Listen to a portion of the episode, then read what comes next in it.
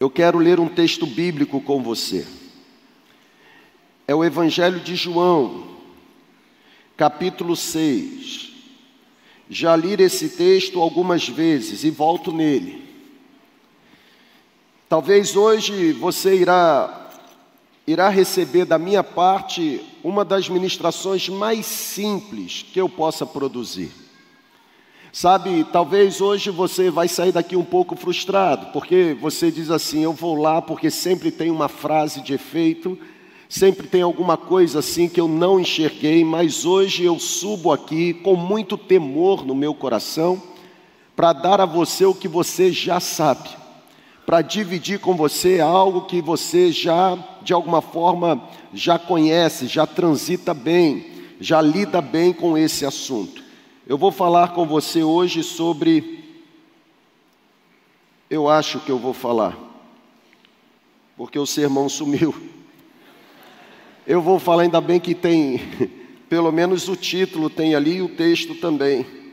Mas eu quero pensar com você hoje sobre uma decisão nobre, ou uma nobre, uma nobre decisão. Por favor, pegue a sua Bíblia e vá comigo no texto de João, capítulo 6, e agora mais do que nunca comece a orar por mim, porque eu estou desesperado. Ore mesmo, irmão. Ore. Vamos ao texto. Já percebeu que eu estou tremendo. Vamos ao texto, por favor. João capítulo 6, a partir do versículo 60. A Bíblia, ela vai dizer assim para nós nessa noite. Ao ouvirem isso, muitos dos seus discípulos disseram: Mestre, dura é essa palavra, quem pode suportá-la? É interessante essa expressão dos discípulos para Jesus do versículo 60. Ouvindo isso, muitos dos seus discípulos disseram: Essa palavra é dura demais.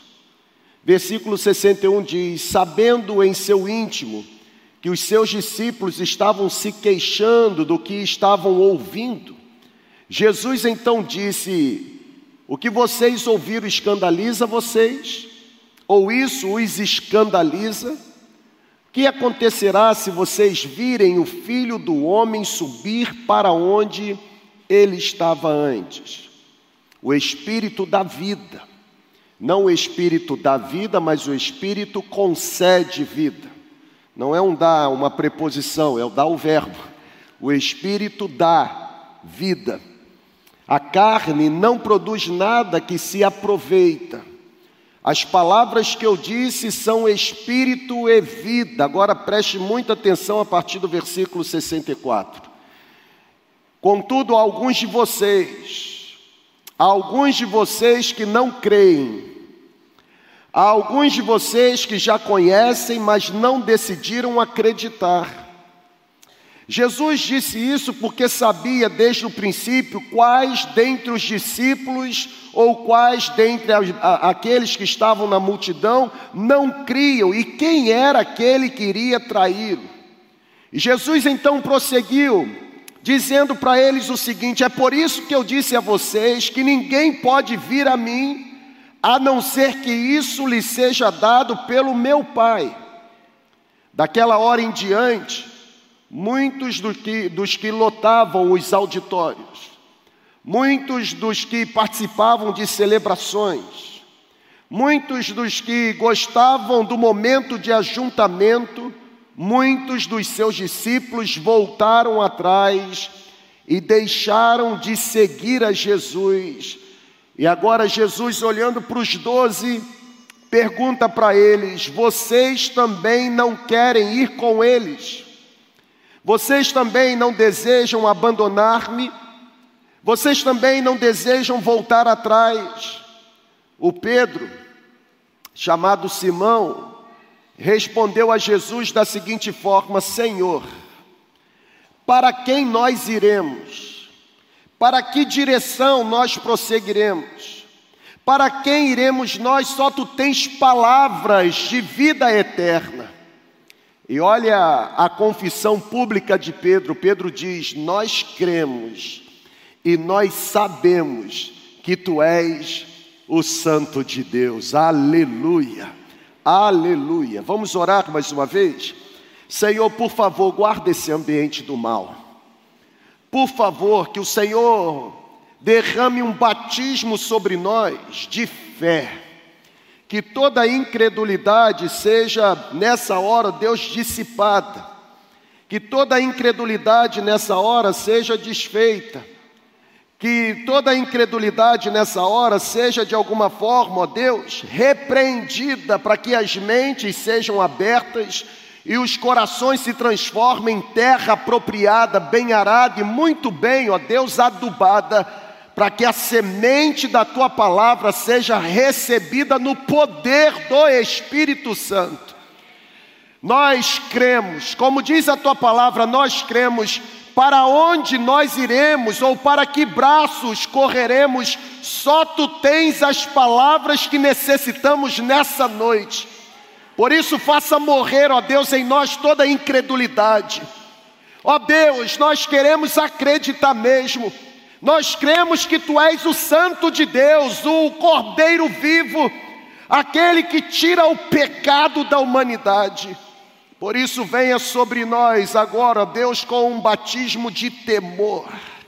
Libera ordens ao nosso respeito. A tua palavra diz que o anjo do Senhor acampa-se ao redor daqueles que o temem e os livra do mal. Por isso eu peço que o Senhor libere ordens, ó Deus, para que anjos com espadas desembanhadas mesmo, espadas de fogo, protejam esse ambiente do mal. Nós não autorizamos o mal se manifestar nesse ambiente, mas repreendemos, nós amarramos o valente, nós repreendemos a ação do inimigo, nós desorquestramos no poder de Jesus toda orquestração de Satanás e liberamos, ó Deus, sobre o teu povo nessa noite uma palavra de libertação venha sobre nós com poder.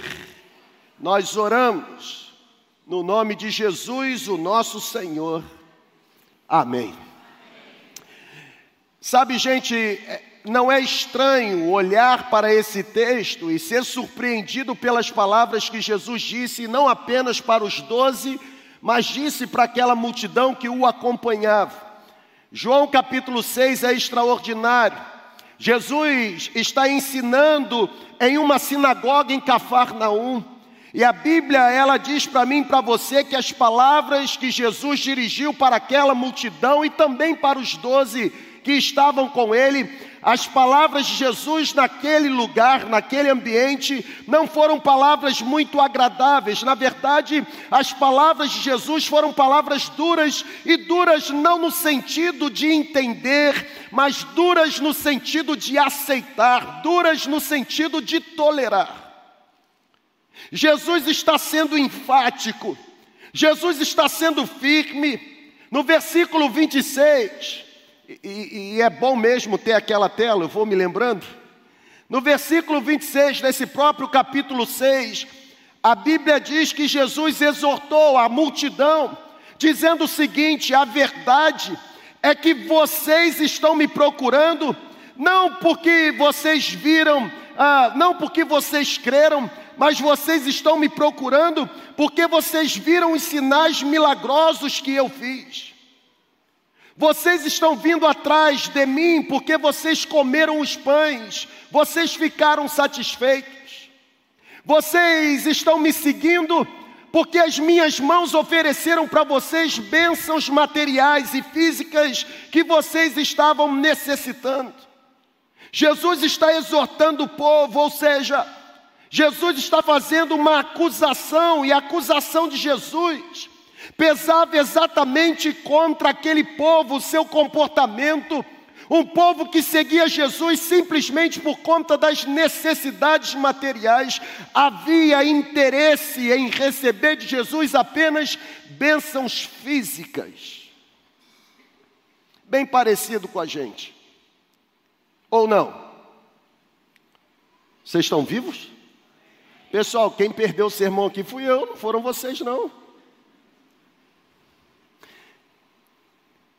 Quando eu leio esse texto de João 6, eu já li algumas vezes, Eu já habitei dele algumas vezes, Deus já me deu algumas ministrações, tendo esse texto como base, mas todas as vezes que eu volto e me deparo com o comportamento dessa multidão, eu me incluo.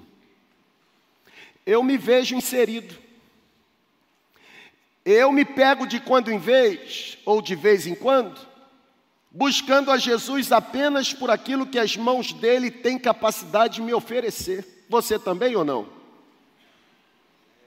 Senhor, eu quero ser curado, meu joelho se dobra. Senhor, eu quero ser liberto, meu joelho se dobra. Senhor, me livra do mal, meu joelho se dobra. Existe uma acusação no texto. A orientação de Jesus no texto é de que aqueles homens deveriam segui-lo exatamente por quem ele afirmava ser. Não tinha a ver com bênçãos físicas ou materiais, tinha a ver com essência. Tinha a ver com o seu rosto, tinha a ver com o seu caráter. Eu não sei se você se lembra do contexto do texto, mas a conversa, ela está girando em torno do pão, o pão que alimentou o povo. O início do capítulo 6 de João está registrado o milagre da multiplicação dos pães. O texto que nós lemos tem como contexto exatamente o pão que alimentou aquela multidão a Bíblia chega a dizer que eram cinco mil homens, sem levar em conta as mulheres e crianças que ali também se assentaram e foram beneficiados por meio da multiplicação. Depois de Jesus multiplicar os pães, a Bíblia está dizendo que os discípulos de Jesus começaram a se lembrar dos seus antepassados que também comeram do maná. No maná lá, lá no lá no deserto é interessante que naquela peregrinação, na saída do Egito, o povo também foi alimentado por algo que desceu do céu em contrapartida. Jesus refutando a motivação dos seus discípulos, a Bíblia ela diz que Jesus afirmou ser o próprio pão da vida. Aleluia! É aqui no capítulo 6 que Jesus diz para aquele povo: os pais, os antepassados, eles comeram do maná, mas aquele maná, ele findou. Quem se alimentou dele voltou a ter fome, mas eu sou o verdadeiro pão da vida. Quem de mim se alimentar jamais terá fome. É impressionante a forma como Jesus aborda o assunto com os seus discípulos. Jesus está dizendo para aquele povo que todo aquele que se entregar para Ele nunca mais voltará a ter fome, todo aquele que crê nele jamais terá sede. Sabe, gente, como eu falei, eu quero eu quero dar a você um, um cenário apropriado para você tomar uma decisão muito nobre nessa noite. Uma decisão simples, não simplista ou simplória, uma decisão simples, mas ao mesmo tempo uma decisão nobre. Olhar para esse texto é perceber Jesus afirmando para os seus discípulos que Ele é a própria vida de Deus entre os homens, que Ele é a própria essência do Pai, Ele é aquele que desceu do céu, Jesus chega a dizer para os discípulos que ninguém podia viver esta vida ou enfrentar a eternidade sem antes considerá-lo como sendo o eterno Filho de Deus, ou seja, se submetendo ao senhorio dele. E é exatamente aqui que eu paro com você. Porque existe uma verdade, e uma verdade que volta a aparecer em todas as épocas, e eu vou colocar na tela para você com frequência. Com frequência, o que impede homens ou mulheres de se tornarem discípulos de Jesus, com frequência, o que impede muitas pessoas de se tornarem cristãos ou cristãs, não é dificuldade intelectual para entender ou saber quem Jesus é. Com frequência, o maior obstáculo para que pessoas se rendam ao senhorio de Cristo não é dificuldade para entender seus ensinamentos. O que leva muita gente a não entregar a vida para Cristo é estar frente a frente com um elevado nível de exigências morais que a vida de Cristo nos exige. Estão aqui comigo, amém ou não amém? São pessoas que querem desfrutar dos milagres que Deus faz, mas não querem viver da forma como Deus exige. Parecem a multidão do texto. Ainda estão aqui ou já foram? Obrigado pela sua oração, o sermão voltou.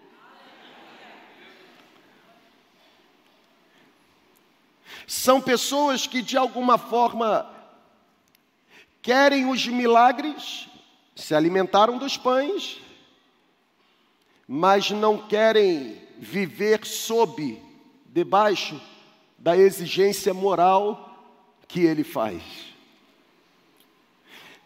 Sabe, gente, seguir a Jesus, tornando-se discípulo de Jesus, exige um ato de entrega. Seguir a Jesus, tornando-se discípulo de Jesus, exige aceitá-lo como autoridade suprema. Olha para cá, por favor.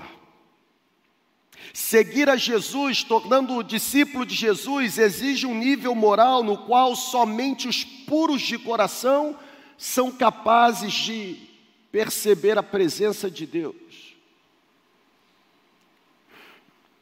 Houve um momento Houve um momento em que parecia que as pessoas iam em massa até Jesus. Independente do ambiente ou local que Jesus estava, uma multidão acorria, uma multidão ia ao encontro de Jesus. E se nós lermos com atenção as páginas dos evangelhos, nós perceberemos que grandes multidões sempre ocuparam lugares onde Jesus estava. Agora preste atenção numa coisa: as mesmas pessoas, as mesmas pessoas que quando recebiam o que desejavam, as mesmas pessoas que quando escutavam o que queriam, as mesmas que permaneciam próximas a Jesus, foram as mesmas que quando começaram a não mais receber o que queriam, ou principalmente como no texto, começaram a ouvir o que não lhes era conveniente, são as pessoas que abandonaram Jesus. É nesse contexto que Jesus olha para os doze e diz: Vocês não querem reproduzir o comportamento deles? As mesmas pessoas, quando recebiam o que desejavam, as mesmas pessoas que, quando recebiam ou que de alguma forma se rendiam quando escutavam que era conveniente, as mesmas pessoas que adoravam Jesus pelos milagres que Jesus realizavam, foram as mesmas pessoas que viraram as costas e não voltaram a seguir Jesus quando Jesus foi firme. Quando Jesus deu o checkmate, Sabe, gente, quando o fato de seguir a Jesus significa algo romântico, ou quando o fato de seguir a Jesus significava para aquele povo algo agradável, aquele povo estava disposto a seguir ao Mestre, mas quando o caminho de seguir a Jesus se tornava acidentado, quando o caminho de seguir a Jesus se tornava duro, quando o caminho de seguir a Jesus exigia comprometimento moral, a Bíblia diz que o povo abandonava. Parecem-se ou não parecem ou não se parecem conosco?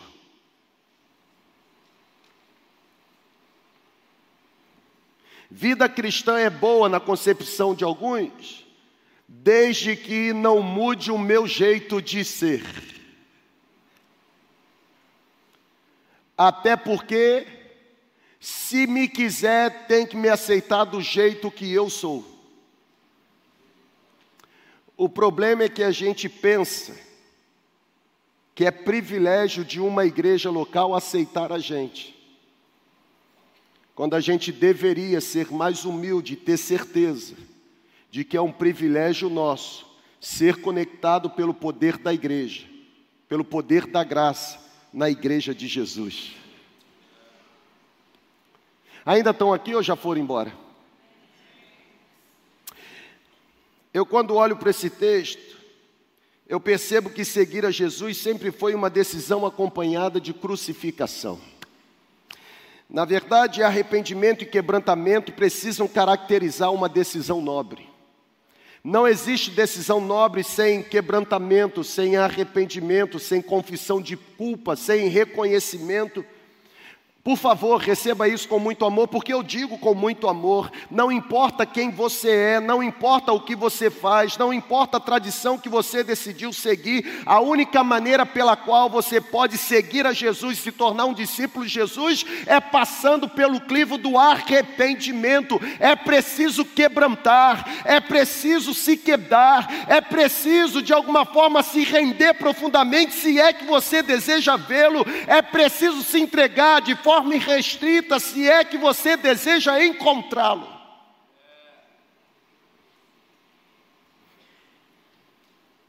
Profundidade tem a ver com intensidade de entrega. Eu não sei se eu vou conseguir construir a frase legal, veio aqui, mas pensa comigo, a profundidade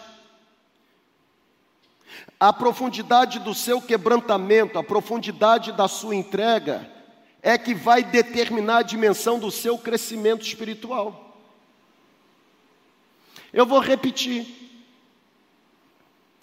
A profundidade do seu quebrantamento, da sua rendição, a profundidade do seu arrependimento, a profundidade da sua entrega, é que vai determinar a dimensão do seu crescimento espiritual.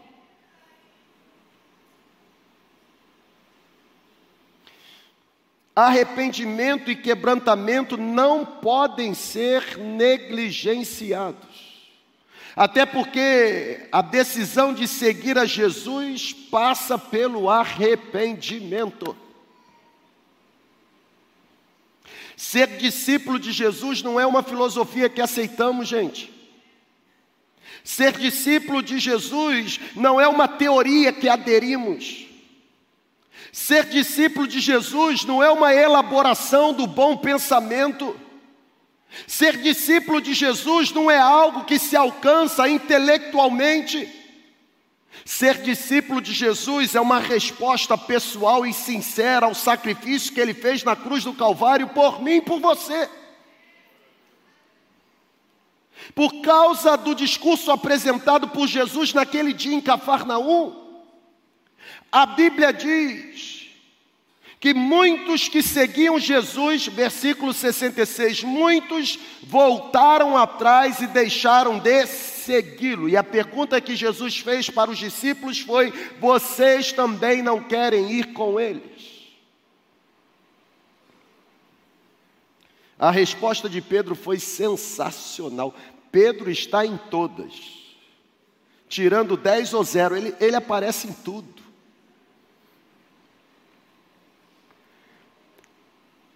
Senhor,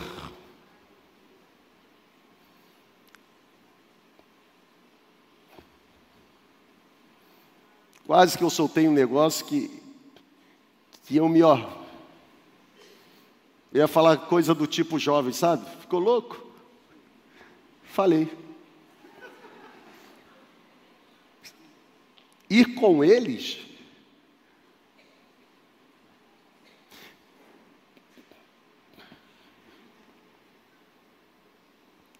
Para quem nós iremos? É interessante porque a expressão no original é exatamente essa, não é para onde nós iremos. Porque não se trata de um lugar, se trata de uma pessoa. Para quem nós iremos? Só tu tens as palavras de vida eterna. Eu me lembro uma vez que eu abordei esse texto, não sei se foi aqui na nossa comunidade ou em outra igreja, mas eu, eu lembro de ter feito seguinte, uh, o seguinte destaque: a expressão de Pedro não foi, Senhor, para quem nós iremos, porque só tu tens o poder de curar a minha enfermidade. Lembrando que a multidão que abandonou, que voltou atrás, que deixou de segui-lo, fez isso porque não mais estava recebendo os milagres. Adorava por aquilo que Jesus fazia. Percebam a diferença de Pedro. Senhor, para quem nós iremos? Só tu tens o poder de prover os recursos necessários para que não possamos viver em necessidade. Senhor, para quem nós iremos? Só tu tens o poder de fazer com que a minha empresa ela, ela não sofra falência que está de alguma forma ah, beirando a porta. Percebam a expressão de Pedro: Senhor, para quem nós iremos? Senhor, para quem nós iremos? Só tu tens o poder de fazer aumentar as minhas posses e as minhas riquezas. Não, a Bíblia diz que Pedro foi enfático: só tu tens as palavras de vida eterna e nós cremos que tu és o Santo de Deus. Por isso eu quero nessa noite dar a você algumas sugestões para que você tome uma decisão nobre. E a primeira sugestão é essa: por que você deve seguir a Jesus? Por que você deve decidir entregar sua vida para Jesus? Por que você deve se tornar um discípulo de Jesus? Em primeiro lugar, porque somente Jesus nos livra da inimizade contra Deus. A grande ofensa cometida pelo homem contra Deus se chama pecado. A Bíblia diz que quando o homem pecou, o homem ofendeu a santidade de Deus. O pecado do homem cometeu cometeu um abismo. Cometeu uma separação. Um relacionamento tão harmônico agora foi dilacerado por conta de uma ofensa cometida pelo homem, chamada pecado. A Bíblia diz que o pecado causou separação. O pecado separou o homem de Deus, o pecado divorciou o homem de Deus. Paulo, quando escreve a sua carta aos Romanos, capítulo 3, versículo 23, Paulo diz: Todos os homens pecaram, e é por isso que todos os homens estão divorciados da glória de Deus. Não pense você que as boas obras que você pratica são capazes de aplacar a ofensa que você cometeu pelo pecado. A ira de Deus é aplacada não por aquilo que eu faço, mas por causa do sangue do Cordeiro derramado na cruz do Calvário. Você tem que se levantar nessa noite dessa poltrona e tomar uma nobre decisão decisão de dar a sua vida a Cristo e se tornar um discípulo de Jesus, porque somente Jesus livra você da inimizade contra Deus. Jesus é o elo perfeito, Ele é o reconciliador, é Ele quem traz você de volta, é Ele quem faz as pazes entre você e o nosso Deus. O profeta Isaías, no capítulo 59, nos dois primeiros versículos, ele diz que as mãos do Senhor não estão encolhidas para que não possam salvar, e os ouvidos do Senhor não estão tapados para que não possam ouvir, mas são os nossos pecados, a ofensa que nós cometemos, são os pecados que causam separação entre nós e o nosso Deus. Agora, presta atenção na última frase impedindo inclusive que as nossas orações sejam ouvidas por Ele. É por isso que quando a gente ora, a gente diz em nome de Jesus. Esse em nome de Jesus na oração não é uma expressão conclusiva de oração. Esse em nome de Jesus na oração é dizendo: Eu cometi a ofensa, não mereço ser ouvido pelo Senhor, mas eu me aproximo do Senhor pelos méritos daquele que nos reconcilia.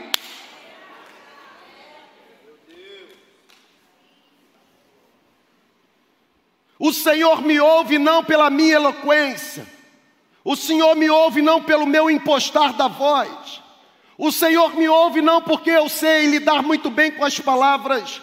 O Senhor me ouve não porque eu tenho a oratória ou a retórica, não. O Senhor me ouve porque eu me aproximo pelos méritos de Jesus, Jesus Cristo, meu Salvador. Você precisa entregar sua vida a Cristo hoje. Você não pode fazer como a multidão fez, abandonar Jesus. Você não pode segui-lo apenas porque ele tem poder de fazer o que você pensa que merece receber. Você precisa segui-lo, porque sem ele, você continuará vivendo uma vida separada da glória do Pai.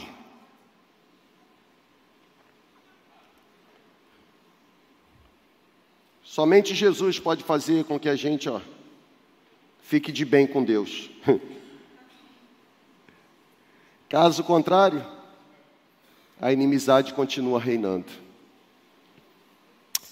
A inimizade contra Deus provocada pelo pecado, ela não pode ser resolvida de outra forma. A inimizade contra Deus provocada pelo pecado não pode ser resolvida por um coração generoso. A inimizade contra Deus provocada pelo pecado só pode ser resolvida pelo sacrifício vicário de Jesus Cristo. Sabe, gente, a ira de Deus somente é aplacada pelo cumprimento da justiça. A Bíblia diz que quem peca tem que morrer. A alma que pecar, esta alma morrerá. É a justiça de Deus. Estão aqui comigo ainda? É a justiça. Não tem como cumprir a justiça sem haver morte pelo pecado. O pagamento da reconciliação por conta da ofensa chamada pecado é morte. Quer uma boa notícia? A justiça de Deus pode ser satisfeita, porque Jesus já morreu por nós. Ele foi sacrificado para que a justiça fosse de alguma forma cumprida. Por isso eu quero desafiar você a tomar essa decisão nobre, seguir a Jesus porque somente Ele livra você da inimizade contra Deus. Mas um, uma segunda sugestão: você não pode abandoná-lo, você deve segui-lo, tornando-se discípulo de Jesus, num segundo momento, porque foi Jesus quem nos abriu um novo e vivo caminho que nos conecta diretamente ao Pai. Na verdade, o acesso que havia sido interrompido por causa do pecado original por meio de Jesus, esse acesso foi restaurado, gente. Foi construída uma ponte. A ponte é Jesus. Ô irmão, reage aí. Não é Buda, não é Confúcio, não, não é Maomé, não, não é a profetisa, não, não, não, não, não, não, não, não, não, não. Quem nos abriu um novo e vivo caminho quem restaurou a estrada, quem escancarou a porta de acesso, Jesus Cristo, nosso Senhor. Sabe, nós não precisamos mais de um mediador humano para que Deus nos escute. Esse negócio de ficar procurando o pastor, achando que pastor é o mediador entre você e Deus, isso é outro lugar. Evangelho de Jesus, não. Porque a Bíblia diz que se você decidir segui-lo, entregando a sua vida a Ele ou para Ele, a sua decisão de se tornar discípulo dele será coroada pela habitação do Espírito Santo em você. E uma vez que o Espírito Santo passa a habitar em você, a Bíblia diz que é o Espírito Santo esse selo, o selo para o dia da redenção final, ou seja, porque agora você deu a vida para Ele, se tornou discípulo dele, é habitado pelo Espírito dele, você não precisa mais de um mediador humano, porque por, por intermédio de Jesus Cristo, o Supremo, Jesus Cristo, o nosso, de alguma forma, supremo mediador, por causa de Jesus Cristo, nosso sumo sacerdote por excelência, você pode ser ouvido por Deus, porque a Bíblia diz que Jesus nos abriu um novo e vivo caminho que nos leva diretamente à sala do trono do Pai. O apóstolo Paulo, ele escrevendo a sua carta para o filho na fé Timóteo, capítulo 2, versículo 5, o apóstolo Paulo diz: Há um só mediador entre Deus e os homens, a saber, Jesus Cristo, o homem não existe outro ou outra intercessor ou intercessora. O único caminho para Deus se chama Jesus. Já dizia a velha canção: foi Jesus quem abriu o caminho para o céu. Não há outro meio de eu ir. Ou seja, o caminho está aberto por causa de Jesus Cristo. Ele é o caminho, ele é a verdade, ele é a vida. Ninguém vem ao Pai a não ser por intermédio dele.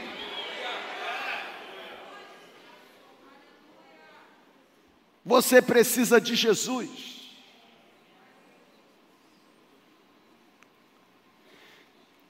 Eu quero desafiar você a tomar uma decisão nobre. Saia desse movimento da multidão, de querer apenas as bênçãos. Torne-se discípulo, somente Ele tem as palavras de vida eterna. Vou para o final. Porque você deve seguir a Jesus. Porque de alguma forma ele resolve o problema da sua inimizade contra Deus. Porque ele facilitou o processo, restaurando a estrada que havia sido interrompida pelo desastre do pecado, nos abrindo um novo e vivo caminho, nos reconectando. Mas eu termino dizendo o seguinte: porque você deve seguir a Jesus? E você vai explodir. Você deve seguir a Jesus e se tornar discípulo de Jesus, porque a promessa é de que ele voltará. E ele voltará mesmo. A volta de Cristo não é utopia. A volta de Cristo não é conto. A volta de Cristo não é uma expectativa esvaziada de esperança. A volta de Cristo não é subproduto da imaginação de um povo chamado cristão. Está aqui comigo, sim ou não? A volta de Cristo é uma realidade, gente. A volta de Cristo é uma certeza. A volta de Cristo é uma convicção. A Bíblia diz que quando Cristo voltar, voltará para buscar os seus discípulos. A volta de Cristo é tão certa como a sua primeira vinda. Segundo os estudiosos bíblicos, existem pelo menos 300 referências somente no Novo Testamento a respeito da volta de Cristo. E eu sei que a gente não está tão acostumado a ouvir ministração sobre isso, até porque a gente diz que quer que Cristo volte, mas ao mesmo tempo a gente pede para Ele esperar um pouquinho, porque a gente gosta de permanecer nesse mundo.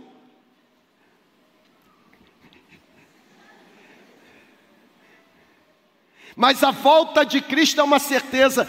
E se Cristo voltar e você não for discípulo de Cristo, marcado por uma entrega, quebrantamento, arrependimento, confissão, a Bíblia diz que você não irá com ele para um lugar que foi preparado antes da fundação do mundo. A Bíblia diz que quando Cristo voltar para buscar a sua igreja, quem não for igreja de Jesus será lançado no lago de fogo, de enxofre, ranger de dente, tormento eterno. Alguns ouvirão de Cristo naquele dia triunfal, trombeta tocou, ele desceu com poder e glória e ouvirão: Venham benditos de meu Pai, venham vocês que são meus discípulos, como diz Mateus 10, versículo 32: Aqueles que me confessarem diante dos homens, eu também os confessarei diante de meu Pai que está nos céus. Venham possuir por herança o reino que eu prometi para vocês. Mas a Bíblia diz que naquele dia também outro grupo ouvirá: Apartai-vos de mim, maldito, afastem-se de mim, malditos, vocês que praticaram a iniquidade,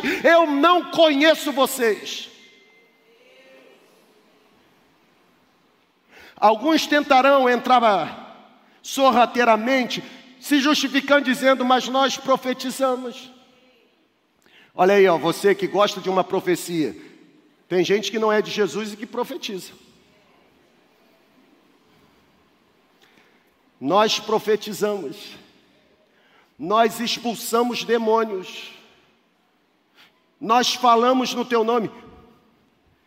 Afastem-se de mim. Fizeram tudo isso, mas no meu reino só entra quem faz a vontade do meu Pai. Que tal você tomar uma decisão nobre nessa noite? Jesus vai voltar. Jesus vai voltar. Jesus vai voltar. Maranata, Maranata, Maranata. Hora vem, Senhor Jesus. A volta de Cristo é tão certa quanto foi a sua primeira vinda. A Bíblia diz que na primeira vinda Cristo se esvaziou. Na primeira vinda Cristo nasceu humilde. Na primeira vinda Cristo nasceu num berço de palha. Na primeira vinda Cristo cresceu num lar humilde. Na primeira vinda Cristo cresceu num lar pobre. Na sua primeira vinda Cristo veio como servo, veio como cordeiro, veio como ovelha muda.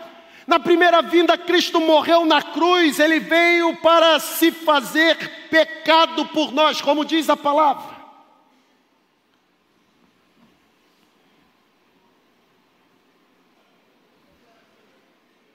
Na primeira vinda, Cristo entrou em Jerusalém montado num jumentinho. Na primeira vinda, Cristo foi humilhado, na primeira vinda, Cristo foi cuspido, na primeira vinda, Cristo foi surrado, na primeira vinda, Cristo foi preso, na primeira vinda, Cristo foi traído, na primeira vinda, Cristo foi xingado, na primeira vinda, Cristo foi pregado na cruz. Ah! Mas na segunda vinda, Ele virá como Rei exaltado ele virá como o Senhor dos Senhores, Ele virá como o justo juiz de toda a humanidade. Na segunda vinda, Ele virá como o leão de Judá. Na segunda vinda, Ele se assentará no trono para julgar as nações, e a Bíblia diz que todo joelho terá que se dobrar diante dEle. Por que, que você tem que tomar a decisão nobre de entregar a vida a Cristo hoje? Porque nem eu nem você sabemos o dia e a hora em que Ele irá voltar. A única coisa que temos certeza é de que Ele voltará. Ele voltará. Ele voltará. Todos que quiseram entrar nesse segredo de Deus, de decifrar o enigma quando será a vinda, todos fracassaram caíram no ridículo. O próprio Jesus disse aos discípulos: não lhes compete saber o Cronos ou o Kairos, ou seja, não lhes compete saber o dia e o tempo em que eu irei voltar. Porém, a Bíblia diz: a Bíblia diz que a segunda vinda será de surpresa. A segunda vinda acontecerá sem qualquer aviso prévio. Na verdade, a Bíblia diz que a segunda vida será como ladrão, não avisa a hora que vai chegar. A segunda vinda acontecerá de forma inesperada. E quando isso acontecer, Deus irá julgar os segredos do coração dos homens. Quando isso acontecer, os livros serão abertos e não haverá mais defesa, não haverá mais desculpas. Quando Cristo voltar, quem não estiver com o nome lavrado no livro da vida será lançado no lago de fogo.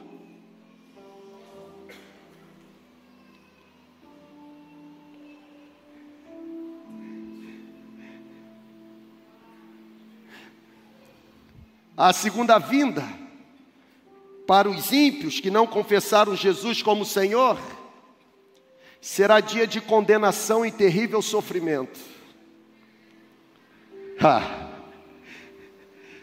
Mas a segunda vinda, para os remidos, lavados, santificados e justificados pelo poder do Espírito, será dia de glória e de grande júbilo, será dia de coroação, será dia de recompensa, será dia de desfrutar do banquete prometido, será dia das bodas do Cordeiro, será dia de consolo eterno, será dia de descanso eterno, será dia de ah, felicidade eterna, uma alegria que não poderá mais ser aplacada pela morte, pela derrota, pelo sofrimento. Naquele lugar não há morte, naquele lugar não há luto, naquele lugar não há possibilidade de verter lágrima. Aquele dia será o dia em que todas as lágrimas serão enxugadas.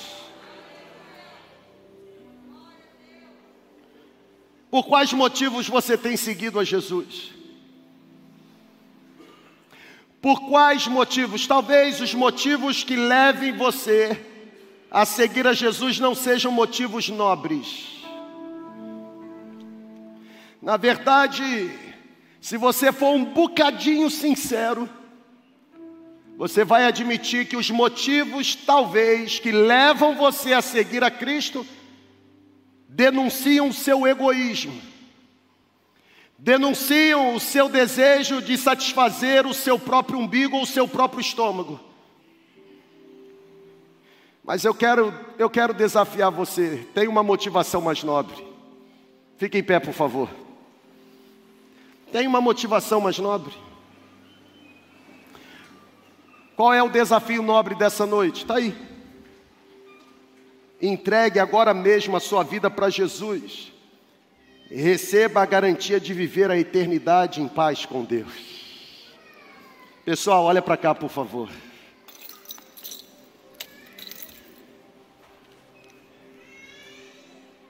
É mais do que um cheque em branco. É mais do que promessa de resolver todos os problemas dessa vida. Entregar a vida a Cristo, se tornar discípulo de Cristo, é aceitar a oportunidade e o privilégio de desfrutar da maior vitória que a humanidade pode desfrutar. Onde está a morte, o teu aguilhão? Onde está a morte, a tua vitória? O aguilhão da morte é o pecado e a força do pecado é a lei mas graças a Deus que nos dá a vitória por intermédio do nosso Senhor e Salvador Jesus Cristo. Que diremos, pois, diante dessas coisas, se Deus é por nós, quem será contra nós? Aquele que nem mesmo seu próprio filho poupou, antes o entregou por nós. Você acha mesmo que ele não nos daria com ele todas as coisas?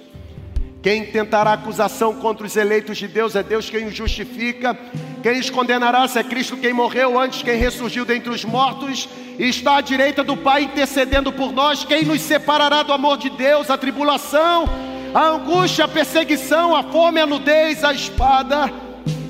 Está escrito: por amor de ti, somos entregues à morte todos os dias, fomos levados como ovelhas para o matadouro. Mas em todas estas coisas somos mais do que vencedores por intermédio daquele que nos amou. Pois estou bem certo de que nem morte, nem vida, nem coisas do presente, nem coisas do porvir, nem a altura, nem a profundidade, nem o diabo, nem os demônios, nem qualquer outra coisa na criação poderá nos separar do amor de Deus que está em Cristo Jesus, o nosso Senhor.